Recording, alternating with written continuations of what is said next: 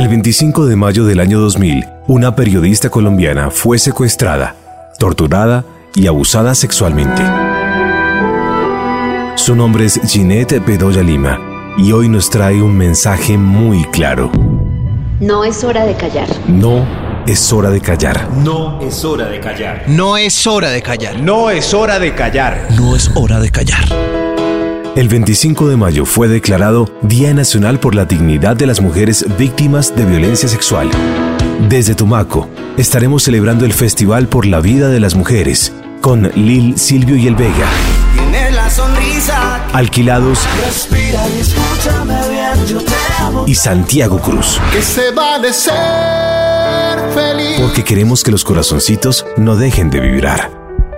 Tu corazón no late, vibra. El corazón de las mujeres está hecho de fe.